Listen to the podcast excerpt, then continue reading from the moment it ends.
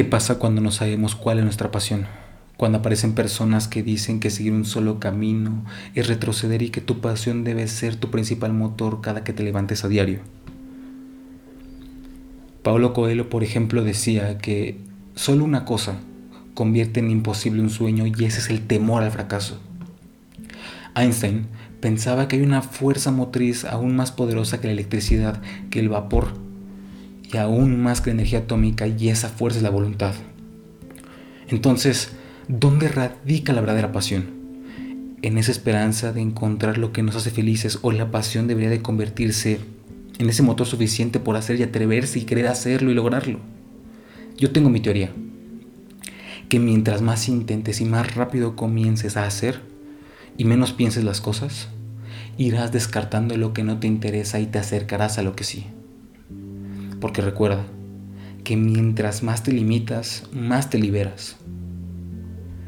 Si te soy sincero, la probabilidad de que al primer intento des con tu pasión es casi imposible. Y esto no será porque no seas bueno. De hecho, una de las razones por las que no has descubierto cuál es tu pasión es que cuando pruebas algo nuevo tiendes a darte por vencido muy pronto. Y seguro te has preguntado que por qué te haces esto. Y te voy a decir la verdad, y es una de las verdades de las que duelen cuando te las dicen.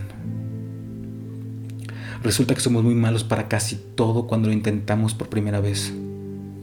En general, los seres humanos suponemos que nuestras pasiones o intereses solo necesitan ser encontrados o revelados, y creemos que al descubrirlos estarán desarrollados y que seremos muy buenos en ellas.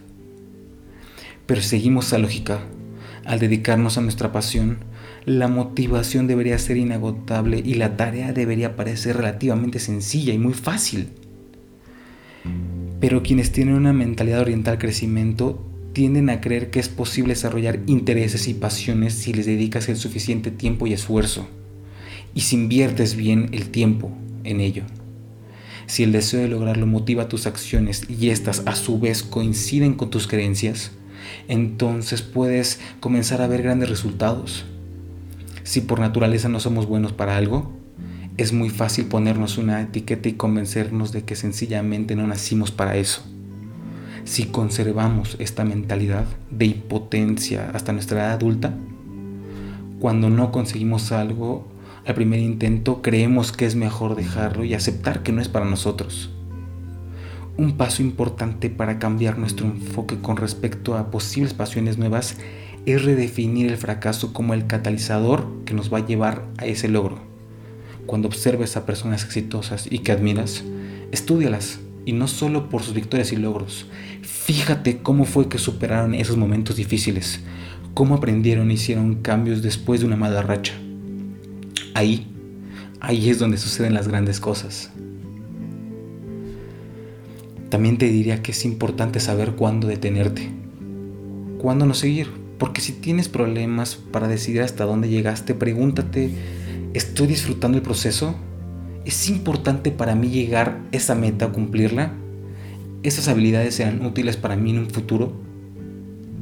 El profesor en psicología de Yale, Paul O'Keefe, decía que si comprendes que el proceso de la naturaleza es desarrollar intereses y pasiones, lo más probable es que este no invalide tu sensación de que esta actividad es tu verdadera pasión.